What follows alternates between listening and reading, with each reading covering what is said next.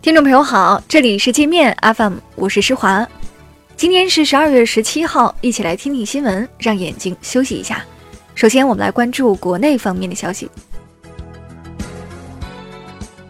美加两国外长为绑票孟晚舟辩护，称两国都是遵守法治和规则的国家，并要求中方释放危害中国国家安全被查的两名加拿大人。中国外交部发言人华春莹回应说。美加自诩遵守法治和规则，无异于现代版皇帝的新装。无论托词多么冠冕堂皇，都掩盖不了对事实的无视和对法治的蔑视，只会让世人耻笑。中国船舶重工集团原党组副书记、总经理孙波收受贿赂、弄虚作假、滥用职权，导致国家利益遭受特别重大损失，被开除党籍和公职。孙波曾担任大连造船厂董事长。另据通报，中化集团原党组成员、副总经理杜克平涉嫌严重违纪违法被查。原浙江省副省长柴松岳在接受采访时讲了一个温州假货的趣事，说上世纪九十年代温州假货泛滥，柴松岳在温州买了一条皮带，用了一个多月，一个喷嚏就崩断了。柴松岳把这件事告诉朱镕基总理后，朱镕基哈哈大笑，对柴松岳说：“你这是报应，报应啊！”事后，浙江痛定思痛，下大力气禁止假冒伪劣产品。北京从明年开始取消公办中小学特长生招生，这意味着家长们想尽办法让孩子去上兴趣班学的才艺，对招生将失去帮助。另外，北京还规定。到二零二零年，寄宿招生将实行登记派位入学，民办学校需严格按照免试就近入学原则招生。台湾退役军人等一百五十多人在岛内举办两岸和平统一进程研讨会，出席会议的国民党前主席洪秀柱说：“九二共识是坚持一个中国，是两岸共同谋求未来的统一。”二零二零年参加台湾选举的国民党参选人必须把这个问题讲清楚。十五岁的日本乒乓球小将张本智和十六号晚以四比一的大比分战胜中国选手林高远，在国际乒联总决赛上夺冠，终结国乒三连冠，给刚刚当选中国乒协主席的刘国梁出了一个大难题。内蒙古包头市林业局副局长李福荣以代孕为名与多名女性搞钱色交易，还生下三名非婚生子女。李福荣是一名博士，工作能力强，但腐败也很厉害。湖南知名体检机构每年大健康长期雇佣无资质人员进行体检诊断，经常导致漏诊错诊。当地卫生主管部门执法检查后，却查而不罚。迟迟不向社会公布处罚结果。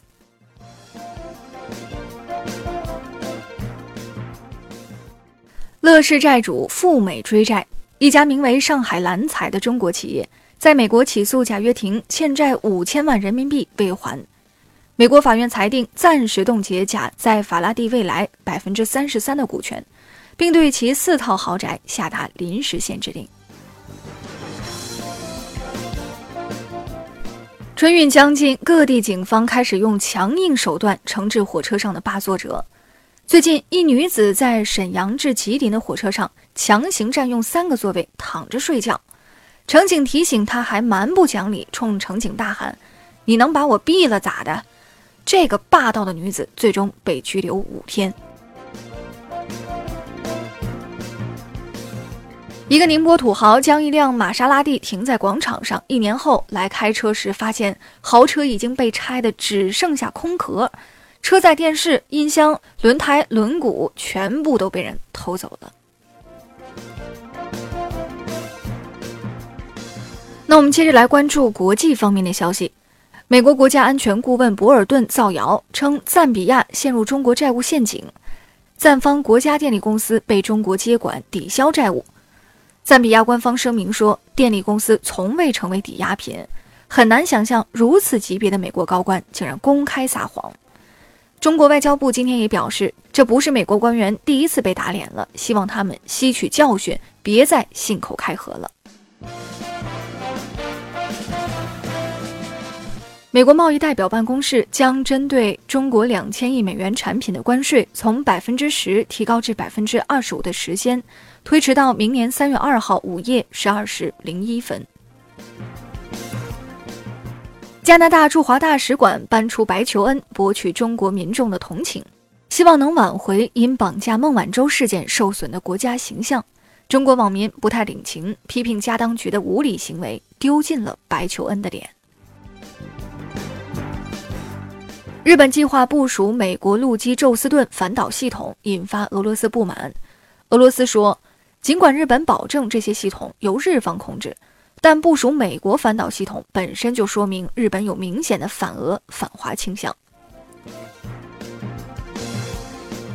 黄背心运动蔓延至德国，数百名慕尼黑人上街游行示威，抗议房租过高、退休金太低。据报道，德国人百分之四十以上的收入。都用于支付房租。